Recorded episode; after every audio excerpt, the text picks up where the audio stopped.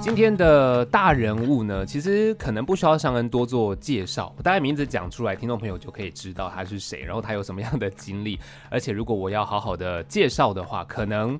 节目是时间不够了， 好、介绍不完，真的是不够用。那出道今年是可以说已经超过三十年了，是对，那推出了第三十张专辑。按照这频率，虽然听起来平均一年一张啦，嗯哦，但是其实我相信这个产量跟频率算是华语音乐界可以说是奇迹。哎呀哎欢迎施文斌大哥。尚恩你好，各位听众朋友们大家好，对 不敢其当实不敢当，对对，哎，三十年，然后嗯三十张，真的是很难的一件事情了，我觉得也是嗯自己成立工作室以来的第十五张专辑，对，哦，对。嗯，然后其实施文斌大哥，我们大家知道，除了唱歌之外，嗯也蛮常在跟这个朋友们分享直播打电动对这件事情。对对，所以我现在想要先了解一下，嗯对于打电动这件事跟嗯写歌、唱歌这件事情，你的嗯时间分配是这几年来是怎么做的？打电动基本上来讲有空就可以打，啊，它对，原本就是消遣娱乐，是对，那只是呃，主要我现在的生活里面，我已经固定开台做实况，已经差不多八九年的时间。对，那尤其是这两年哦 COVID nineteen 的关系，所以我的主业变成了实况组。哦，主业变成嗯对实对，况你组，你没有办法群聚啊，对啊活对动啊都取消啦，嗯嗯，没有地方可以唱歌啊，对，对，所以这个对我来讲，呃，一直以来嗯，打电动这个事情，我是从黑白电视机时代，我小学五年级哇哦， Atari 的第一代黑白画面的对游戏机，一直到现在，嗯我游戏经历四十八年，嗯哇，对我见证了整个游戏的电玩史。对，那嘖当然，这个这个一定要有睡的人 才才才有办法去这样子。那主要还是因为自己从小到大没有兄弟姐妹，嗯那唯一能够陪伴我的就是两件事：一个乐器，啊，对，一个游戏。嗯哼，所以我是觉得很幸运啦。我我最热爱的两件事，我现在可以从事它，然后还可以有一点收入，这样、嗯还有一点小小的成绩，这样。你说要分配，基本上来讲不需要分配。哦，对该写歌的时候就写歌，但是你不可能，你不可能写歌像吃饭三餐吃饭睡觉一样那么自然。哦，我懂你意思，你也要有，你也要有想法的时候才能可能坐下来写歌。有灵感的时候，对，对对，但是打电动的话，频率就跟吃饭一样。对我现在来 讲，对。啊，那婚前我可能一天可能打个十二个小时，哦，蛮多的耶，对对。嗯，那婚后呢，就是会渐渐的减少，对，对。但是我现在每天开台至少三个小时，嗯，名正言顺的可 以，对，可以不打会个电动被这样。家人管这样子，开玩笑，我还有 收入，OK？对对，那是工作 不一样。对，哎、可是打电动这件事情，我也蛮嗯好奇，因为市民大哥也是当爸爸嘛，是很多的家长好了嗯啦，对于小朋友玩游戏这件事情，会有很多的、不知道呃，算偏见吗？还是一些想法概念？不晓得市民大哥，你对于孩子对于打电动这一块，我可能运气好一点，呃就是我有一个很好的太太，啊，她可以很棒的跟孩子约定跟沟通。哦那另外一点就是，我可能另外一个运气好，是我两个小孩他们都还自制力蛮好的， ，OK，就是不用我们太担心哦。主要的状况还是在于，这个世界上的任何事物，你做多了都不好，嗯书念太多了也不好，过于不及嘛，眼睛也不见得会好。对 OK，对对，饭吃太多了也 不好。对，所以不是只有打电动一件事。对对，那当然，呃，我打了四十八年的电动，对，但是这个电动也没有影响我任何事情。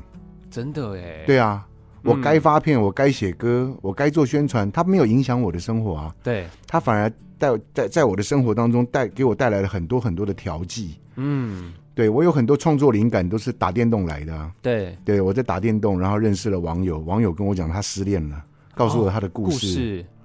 对啊，所以其实打电动本来就是消遣娱乐，嗯音乐也本来就都是消遣娱乐。对我来讲，就是我的热爱，也是我的消遣娱乐。嗯，但是当这些消遣娱乐变成你的工作的时候，相对的它是某些状况之下是沉重的。对，但是呢，在某些状况之下，因为你热爱它，你再辛苦你都甘之如饴。的确是这样，没对错，，所以嗯对我来讲，我喜欢这些这些事情，我现在这个年纪，嗯，每天就是只要开开心心的就好了。对，那我每天做这个事情，我还有收入，嗯，当然这是一件非常幸运的事情。对做喜欢的事还可以有收入，这应对该是很多人在追求的一件对事情。对对嗯对对对啊，，然后像刚刚孙明大哥有讲到，这其实也是有岁的人、嗯，可能一路走来的一些经历经验，，对，然后跟很多的朋友透过游戏是交朋友认识对，然后有一些故事，甚至嗯哼激发灵感这样。是，对啊，那当然这几年可能这两三年因为疫情的关系，我们嗯知道其实孙明大哥在二零二零有推出一张呃精选集，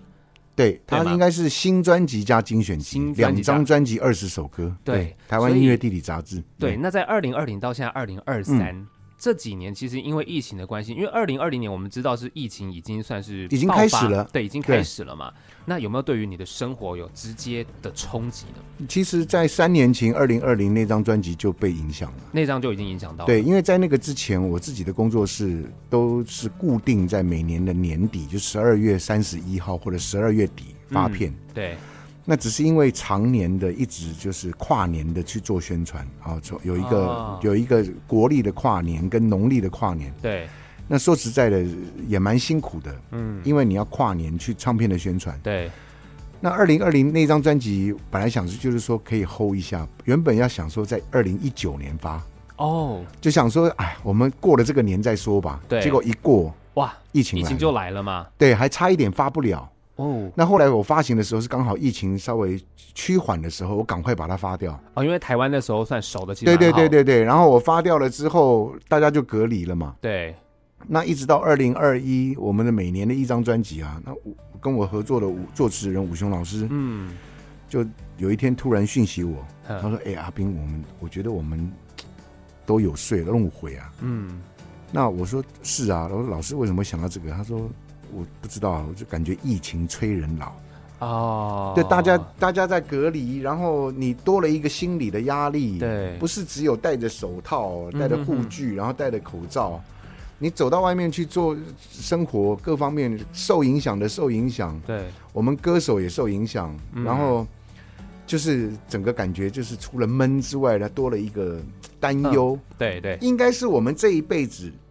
碰到的最严重的瘟疫吧，对，就是这一次的 COVID nineteen。那之前你说二零零三年的 SARS 都没有这样子那么严重，没有那么久，对，但是我们就这样过来了。那武雄老师在二零二一年突然讯息我，跟我讲说，他觉得嘖要不要我们的专辑新专辑就以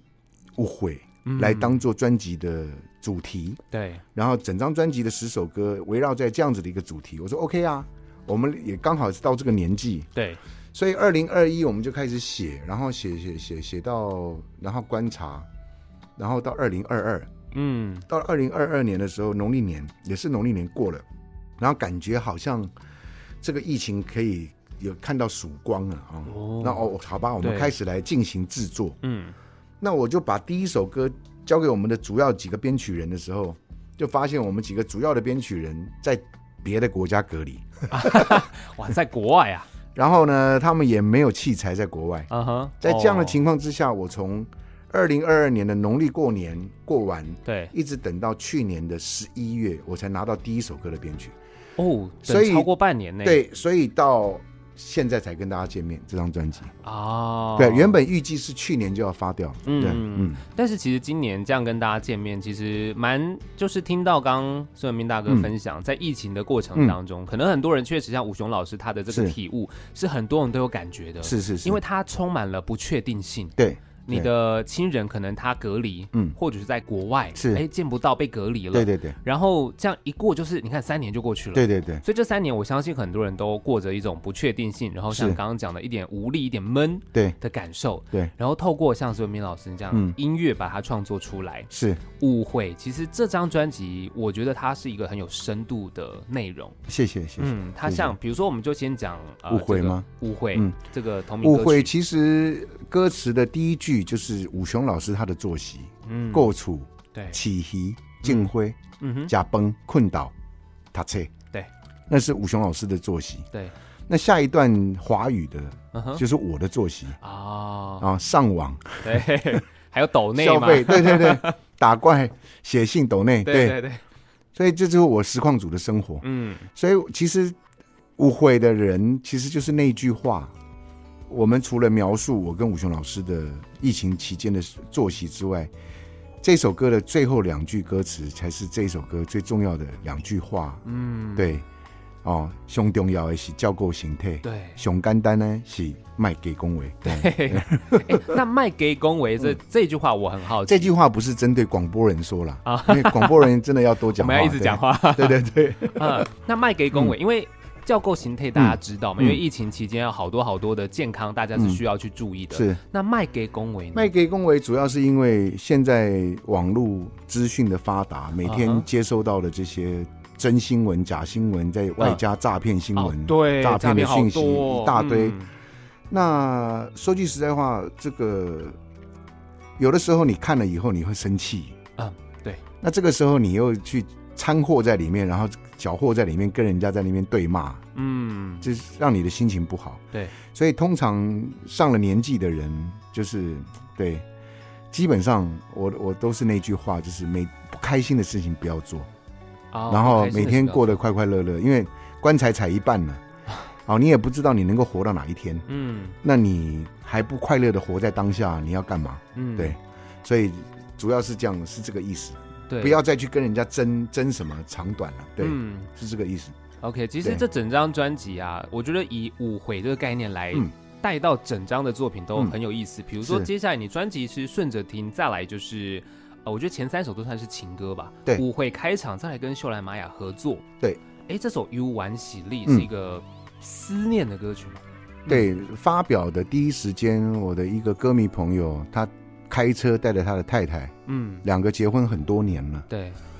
然后听到电台播放这首歌，然后他们就马上上网去查了歌词，嗯，然后就第一时间就把这个感觉感想反反馈给我。对，他说：“斌哥，你写这个歌，让我们看了歌词以后，感我让我们两个回想到我们两个我们夫妻两个当初谈恋爱的时候。”哦，那你看过武雄老师的歌词，嗯你不难发现，就是说你你没有经历过一定的岁月的累积，对，你不太可能把一段感情去谈到这些这么深入的东西。嗯，那一方面是自己成立工作室，然后自己有一点资源。那过去因为三十年前二姐带着我出道，嗯，所以我一直以来我都是自己有资源的时候，我都会帮助一些年轻的新人的朋友。对，那这一次就是因为是无悔的主题，嗯所以我请了老朋友回来，啊，秀兰玛雅，所以才找了秀兰玛雅回来。对，那因为我他出道我就认识他了，哎嗯那只是十多年前我们在不同的公司有有有有很多合作，对，零六零八年的时候，当时有很多我们合作的作品受到很多歌迷朋友的喜爱。对，那其实我在旁边的观察，我一直觉得我一直很喜欢他的那种 Mariah Carey 那种哦， R&B 那种、嗯那种节奏蓝调的转音，对，那只是呢，我一我的观察是，一直以来他都没有一首代表作。嗯哼，那除了他，比如说过去的一些作品，他唱一些台湾老歌，或者嗯是他去上一些歌唱节目，对，然后重新编曲的一些旧的作品，嗯，他可以有一些这样子 R&B 的一些表现。对，那一直以来我觉得没有。那这一次呢，刚好误会。对，然后找了老朋友老朋友回来，我就说秀兰，我当初曾经告诉他，我说如果有机会，我会帮他完成一首属于他的 R&B。哦，那也就是因为这样，我们这个歌写完了，这这首歌也是这张专辑定了主题之后的第一首完成的歌。哦，第一首完成是这一首啊，对，然后我就说、秀兰，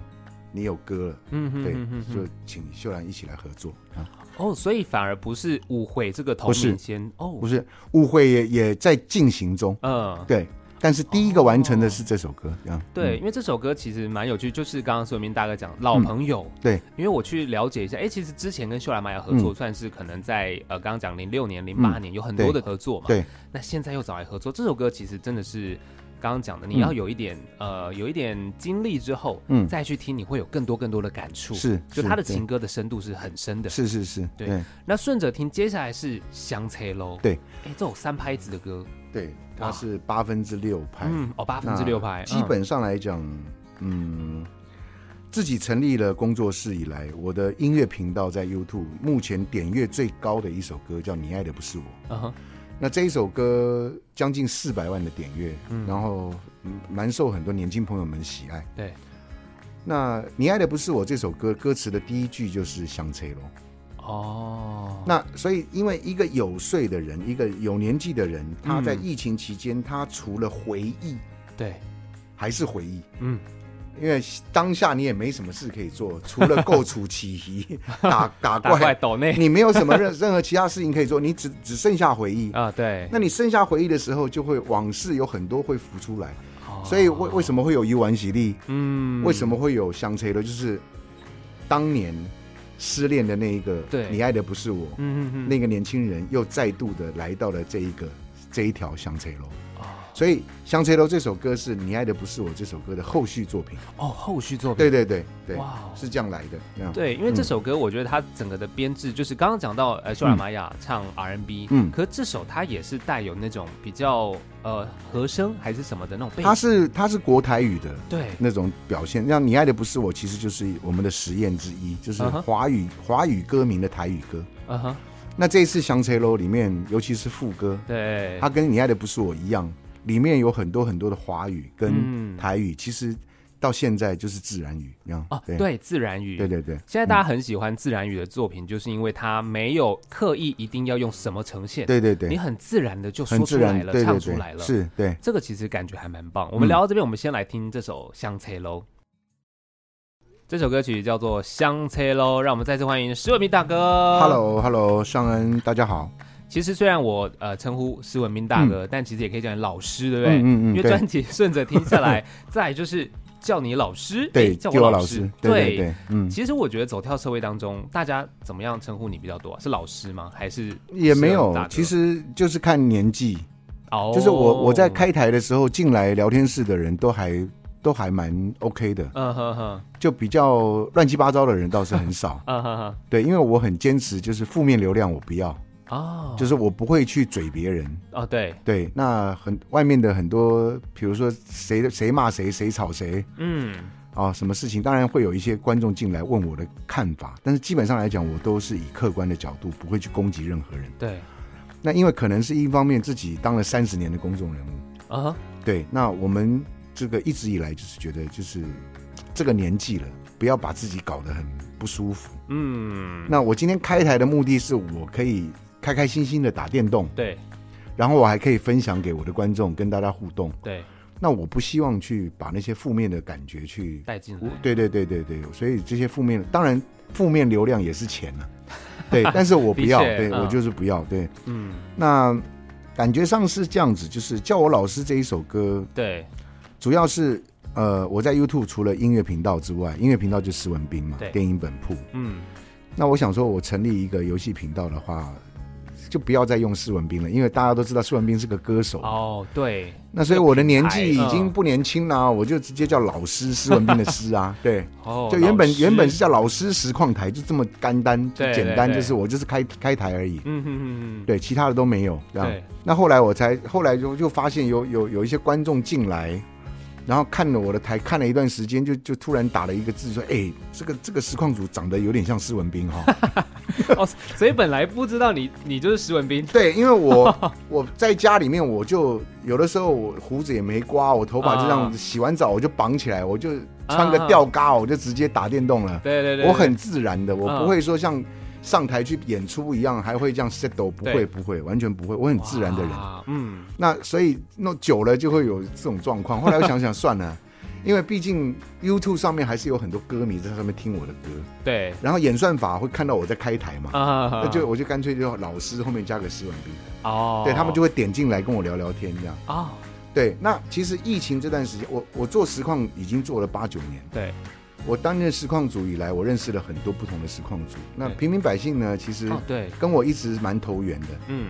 然后十年前那个时候《暗黑破坏神三》上市的时候，我是代言人。嗯，对，然后那个时候他有就加入我的工会，哦，那他那个时候还没开始做实况。哦，他那时候还没做对对对，后来呢，他有他后来他开台的时候做神魔之塔啦，啊做天堂 M 啦，嗯然后开始小孩子有玩神魔之塔，才会我才会注意到他跟小许。嗯哼那哼，丁特是因为当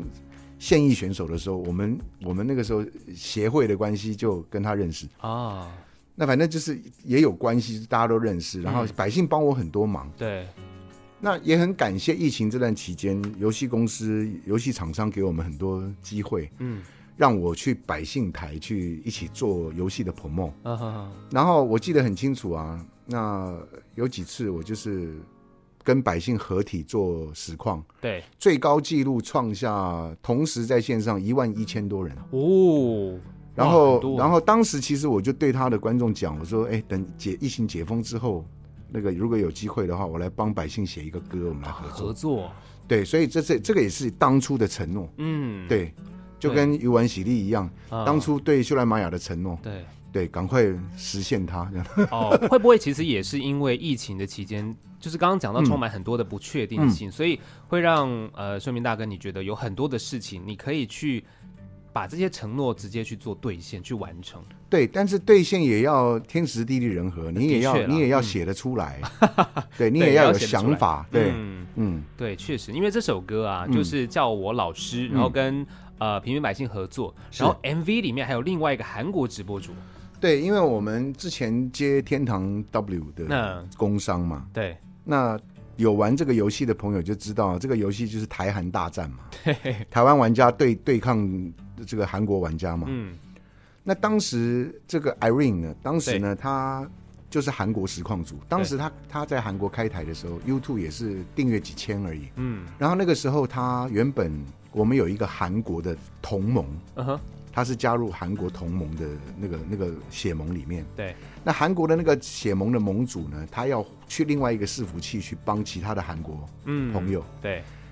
Irene 呢就不想去，对那她就要求要加加入入我的盟，哦然后变成我的盟友。对那我们当然接受啊。嗯那接受他过来以后呢，变成我们变成一个韩国的女实况组加入我们台湾的联盟，然后去打对韩国人。对，因为台韩大战、啊，对对对。那在这样的情况之下，他在韩国开台，然后就很多韩国的玩家进去骂他，把他骂得对很难听。嗯那但是我们台湾最美的风景就是人呐、啊是不是？嗯所以我们台湾的玩家一定挺他，对所以他从那个时候开始一路荡走过来，现在也好几万的订阅。嗯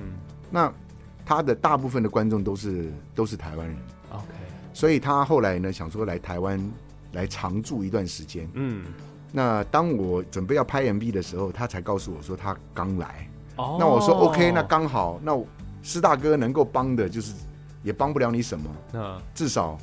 专辑里面两首歌，一个是对《香车喽》，对一个是叫我老师，直接请他担任女主角，对就这样子。对，哦，嗯所以是有这样子一段的故事在是里面，对，很有趣。那当然我们聊了很多的电竞，我们拉回来继续是聊专辑。嗯，专辑有一首歌我真的是非常喜欢，然后它好好洗脑哦，我听的时候忘不掉，叫做《嘿喜力》。嗯，哦，这好有创意哦！是吗？对啊， 我好喜欢，因为你知道，我那时候自己在车上开始先听这首歌的时候，那我想说奇怪，为什么手机一直要在回应？嗯哼，我后来发现哦，原来是歌里面对嘿喜力，对我想有用这个 iPhone 的都知道对对对 Siri， ，Siri 的谐哇哦音就是台语的喜力，这样对对对，对哎，这个是是怎么样发现出来这样子一个概念？真的好有创意哦。其实、嗯呃，有睡这样子的一个主题，所以呢，两个中年大叔在疫情期间 这样无聊到跟手机聊天呐、这样。啊 那当然，这是这是我们的说法啦，啊因为那毕竟我们台湾，我们现在看全世界从从有电脑以来，开始有渐渐开始有所谓的网络，对开始有云端，嗯然后到现在的 AI，、对 AI，那我们现在发现到 AI 其实已经开始渐渐的帮很多很多的人类帮很多忙。嗯那你说取代会不会有可能会取代某些人类的工作？或许嗯哦，那我们看到了现在已经有孙燕姿的声音，然后全部加进了 data 里面，啊，然后把它去唱别的歌手的歌。，嗯对对，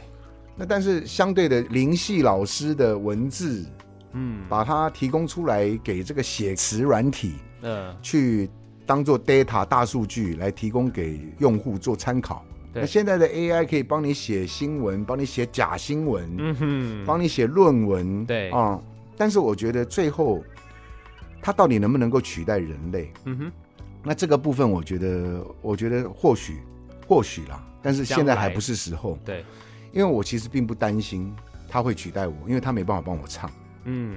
那再来一点就是说，它要它要来写曲，或许能，嗯但是相对的，就是说，音乐这个东西，它毕竟它真正的价值的核心在感动，而不是它卖多少钱。嗯，对，所以当 AI 它今天写了什么东西，它要先感动你再说。啊，对，对啊、那这个两个中年大叔在跟讲到这手个机事聊天，情的时候，就会想说，哎，问武雄老师，哎，你你你会不会担心 C AI 会取代你的工作？嗯哼，我觉得倒还好呢。对，直接直接，现在不信的话，大家把 iPhone 拿起来，直接对他讲一句台语，啊，你攻击过台语来听话嘛。啊，然后这个这个 Siri 他直接跟你讲，你讲台语我你听不？哦，这试过了就哎，了对对对，嗯哦，所以语言上面其实它可能还是未来慢慢的在进化了。，对，因为嗯其实科技一直在进步，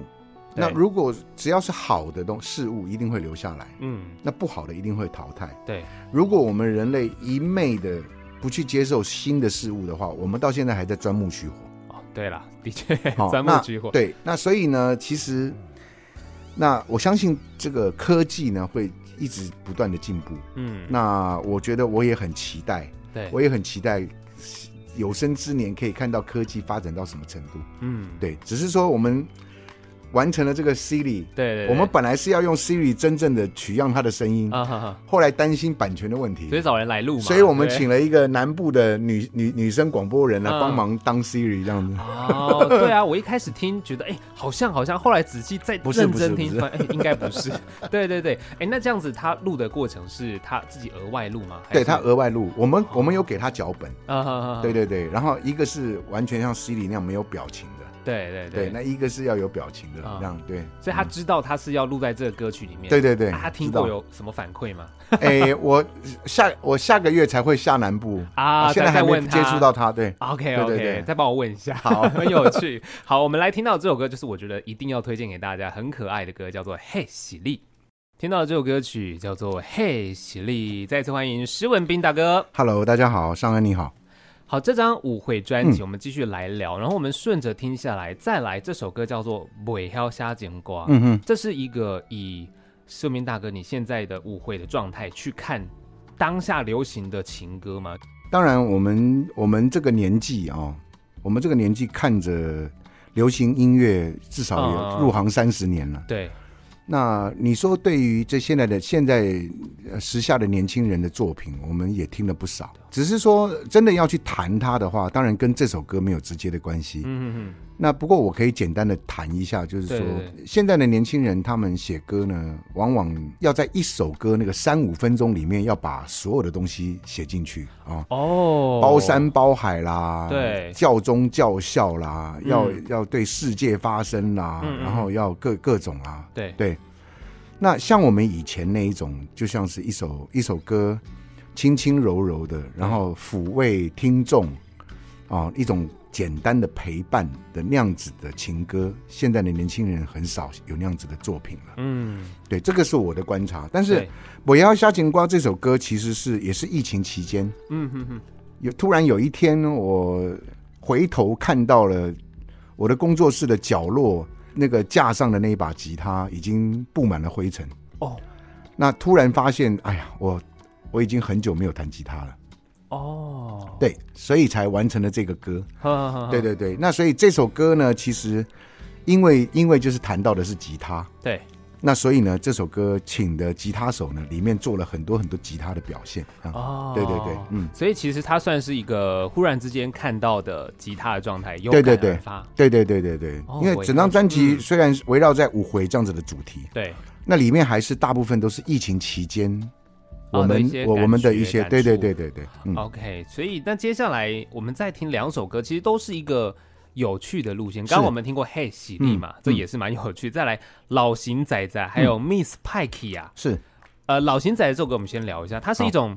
我觉得好像是经验很丰富，然后看这些人，比如说呃，避归避拐，然后有可是你对老型仔仔这样，误会的人通常经历过的事情也看的东西也比较多。对，有一句话就是我我吃过的盐可能比你吃过的米 还还要要多多，对，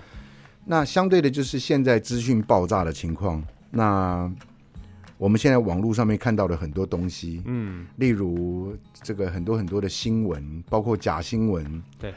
这个你会听到刘文正死了，但是三天后他又复活了。啊，对啊对对对，然后你会这个突然发现到有一个美国的将将军要要跟你谈恋爱，啊然后要你汇钱对给他，嗯哼哼，他没有旅费， 对，然后你会听到郭台铭买了哪一只股票，然后赚了几个亿，对然后呢好多这种对对对假新闻，对对对，那其实这些东西都充斥在我们的生活当中，嗯，包括疫情期间，它是非常更多更是这样。对，那所以呢，会写这个歌的原因，也就是因为我们是无悔的人。嗯哼，那无悔的人呢，通常对于这些事情呢，会比较会比较比比起一般年轻的人，会比较会比较清楚嗯哼，啊、会比较不容易受骗。对，但是虽然话这么讲啊，但话再讲回来，无无悔的人就不会受骗嘛，那很难说。呃，对，哦，说不定哪一天突然有一个讯息来，一个二十岁的妹妹，嗯哼，然后穿的很清凉，跟你讲说她跟你叫叫你老公， 然后说她明天要从美国坐飞机来看你，然后要对你要你帮她出机票钱，对对对，你说不定就晕船啦、那这个、那这个难说。啊，爱情诈对对骗，对，所以其实 老型仔仔是就是这个意思。嗯，然后老型仔仔，我觉得他的风格是有点像巴萨诺瓦。嗯哼，然后我觉得很有趣的是，如果这个内容以我这样的年纪或看更年轻的朋友，如果他们要写歌，可能是走比较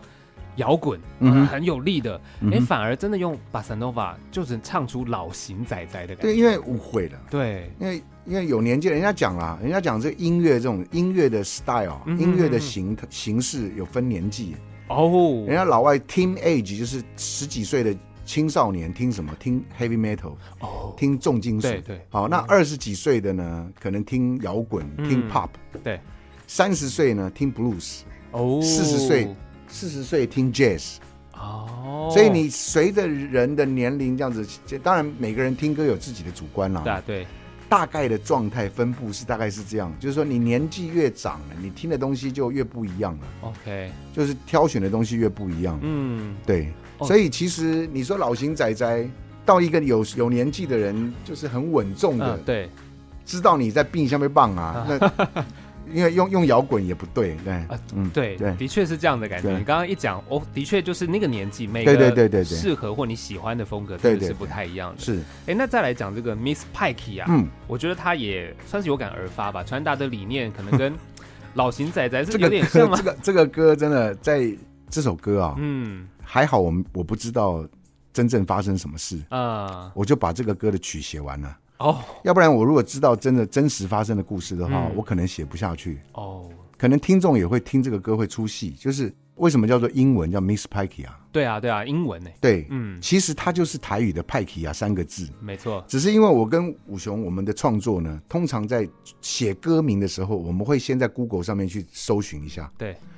有没有跟我们重复的歌名，哦我们尽可能的在创作的时候避开，避开。嗯对，，至少让大家未来在搜寻歌名的时候，一打这三个字或几个字，就是你们的作品这直样，接第一排就是我们的作品对，啊，这个是一一种我们的思考嗯，啊。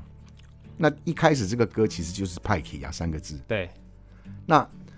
武雄老师写完词丢给我，我我我看到了，当天我就是很顺的，我就直接那个曲就谱完了，嗯哼哼，谱完了我就唱完 demo 就就就就放在云端了，就 OK 了。对，然后后来武雄老师上网去查这个歌名的时候，才发现哦，有十年前有一个八卦新闻，嗯，叫做派克啊。为什么？嗯有一个老先生，他就入住汽车旅馆，对，隔音太烂了。哦，然后他隔壁呢进来了一对情侣，对，然后两个就当然热情如火啊， 把这个隔壁的男生吵到没有办法睡觉啊。哦，那只能说派克啊，派克啊，派克啊啦！然后结果那个隔壁的那个男生就被吵到睡不着啊，气啊，对，拿着手机就把那个声音录了下来。啊，录下来之后，他就上传网络，然后被媒体就写成了一个八卦新闻。对，那到现在都还找得到那个， 你知道吗？大家如果有兴趣，可以上网去听一下。啊，对，那还好，武雄老师并没有告诉我这个故事，在哦啊 我谱曲之前，他如果告诉我这个故事，我这个歌我旋律可能写不出来。啊，好有趣哦对，所以最后我们把这个歌变成了 rock，这样啊！摇滚， 嗯对，是这样子。对对欸对，所以其实这刚刚也讲到，网络真的是一个很可怕的东西是欸。你看十年前的东西，你现在对放在上面，对它还是找得到。还是在找得到。哇，哦对东西不要乱上传，然后再跟听众朋友讲一下。 好，那其实这比较有趣的歌，再来回来，其实专辑里面除了误会之嗯外，其实这个概念，像接下来谈的像是《皱纹》这首歌，啊是这首歌我们来谈一下，它是有点回回首的感觉嘛，就皱纹长在对，脸因上为，出道三十年，嗯我一直都是一个台语歌手。对那但是我的母语其实不是台语，啊，对这个因为我知爸道爸妈妈都是外省人。那嗯我的母语其实是华语。那呃，虽然这个过程当中这三十年来，我曾经也发过华语的专辑，对但是大部分的歌迷朋友还是喜欢听我唱台语。台语对那只是二零一八年的时候，《博苏博洋》那张专辑，那武雄老师把我们过去两千零一年发表给我的一首写给妈妈的歌，叫做《波形湖》，嗯妈妈是我们的保身符，对把它填成了华语词嗯啊，改成叫做“幸福的声音”，对因为妈妈对儿女的叮咛是一种幸福的声音。嗯那因为妈妈也年纪大了，也八十几岁了，所以我就跟武雄老师两个人商量，未来的每一张专辑，我们都有一首华语歌，然后是啊妈妈听得懂的语言。嗯哼哼。对，所以《皱纹哦》这首歌是的由来是这样。哦，嗯对，因为这样讲，因为刚刚苏明大哥讲，其实母语是华语，对对也对就是我的爸爸妈母语妈是华听语不懂对台语。对对对，哦，对这对好对感动哦。是，是是所以《皱纹》这首歌是要嗯写给妈妈听的。是是是，对 OK，那再来这首歌，就刚刚讲到的嗯《伯利最顶捞》，是又加入口琴。嗯，这首歌是《伯利最顶捞》是不会像这个人是谁？应该是就是谈到有睡的人、无悔的人，陪嗯陪你的最身边、最亲密的爱人，你的妻子哦或者是你的老公。嗯，那因为这个旋律呢，对我来讲也是比较不一样的旋律，它它不是流行音乐思考的旋律，嗯哼也是我想要做一些改变。嗯，那没有想到武雄老师听完我的旋律之后，他变成这样子的一个歌。那主要是围绕在五回这样子的一个主题。嗯嗯那因为呢，现在的台湾呢，渐渐的进入到老年的社会形态嗯，。对，超高龄，那不要说我们这个五六十岁的人是无悔的人，嗯那收音机旁边很多八九十岁甚至百岁的人类对啊，他大有人在。嗯那现在医学的发达，他们其实都也都寿命也都非常非常的久。那在这样的情况之下，反而活着的几率可能更更高。嗯，那反而是这个痴呆了嗯，哦，或者是生病了对，啊、哦，这种情形搞不好会更容易发生。嗯所以其实这个歌其实是在谈老夫老妻对，哦。人家讲说郑经一一哥写的那首《给敖》嗯里面有讲说立行照啊，对拿去包行照。对那这首歌谈的不是行照，这首歌谈到的是你先痴呆还是我先痴呆？ 对，如果你先痴呆了，你不用担心，嗯哦我会把你牵着牵着，对嗯不，让你不让你发生任何生任何问题对，大概是这个意思。嗯，其实很感人呢，因为的确就像顺明大哥刚刚讲到，台湾这个社会其实老年人口是越来越多的，是，所以那很多时候其实在家里就是老人家互相陪伴，因为儿女可能你也得出门打拼，是工作不在家里，是，所以就是彼此的互相陪伴。对对对所以这首歌出来，其实又加入了刚刚讲到的口琴的这个是元素，对，它整个氛围，我觉得听的时候是很感动的。是，虽然我自己可能还没到五回这个年纪，嗯可哼能就回想我自己在外面打拼，嗯哼，然后爸爸妈妈可能之后呃退休老了，嗯哼他们彼此的陪伴的生活，嗯哼这样、会，我觉得对于我们这一辈也会觉得说那个画面是很有感触的，是会想要多花一点时间，有空就回去陪陪爸爸妈妈。这样是是是是，嗯对，其实今天也非常感谢孙明大哥来节目，然后聊了这张我觉得非常非常有深度的专辑。谢谢谢谢，误会，其实我真的是非常喜欢了。那当然是也很期待啊、呃老师啊、嗯之后也持续的有一些可能社会上的观察，因为是这张有很多嘛，是是嗯社是会上的观察或者是一些情歌持续的推出，跟大家来见面。是，那我们今天其实最后呢，要来听到的就是这首歌嗯《伯利最顶牢》，谢好谢的孙明大哥，谢谢。谢谢。